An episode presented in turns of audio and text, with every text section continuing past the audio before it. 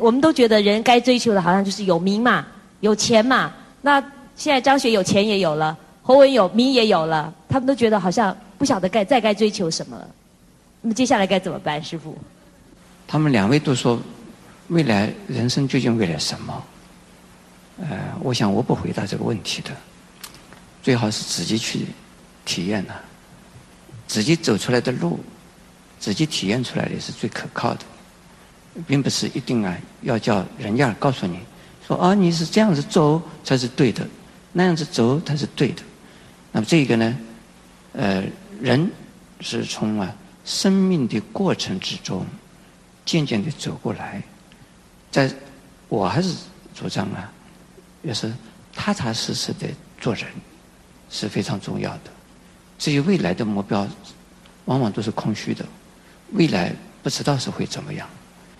但是你从你现在的立足点呢往前走，很踏实的往前走，与你自的自己的因缘呢顺势而为，而促成你自己的种种啊可能的因缘，而对自己、对家庭、对他人呢能够有一点帮助，而不觉得伤害。那还有呢，觉得让。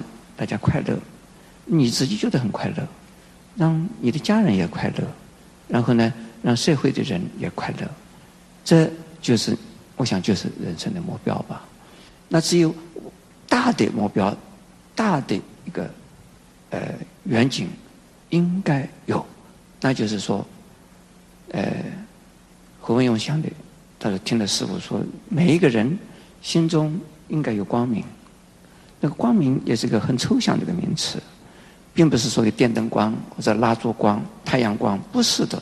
所谓的光明的意思呢，就是呢，少一些烦恼，呃，多一些智慧；少一些烦恼，呃，多一些慈悲；呃，对人多一些爱心，对自己少一些困扰。这个呢，应该是啊，我们一个大方向啊。是往前走，是这样子走就可以了。至于说说做什么大人物，怎么样子大法，名大、财大，还有呢，还有什么大？还有什么可以大的？财大气粗，名大招风，都不是很好的玩的事。那这就是说，失之而名归，你。在什么样的场合、什么样的状况下，自然而然，你得到了名，得到的财富、得到的地位，都并不是个坏事。但是呢，学习的未来一定要追求什么？追求什么？追求到以后，你不会满足，那不是你说已经够了。追求到的东西都是虚幻的，就是拥有了还是虚幻的。那是踏实的往前走，那是实在的。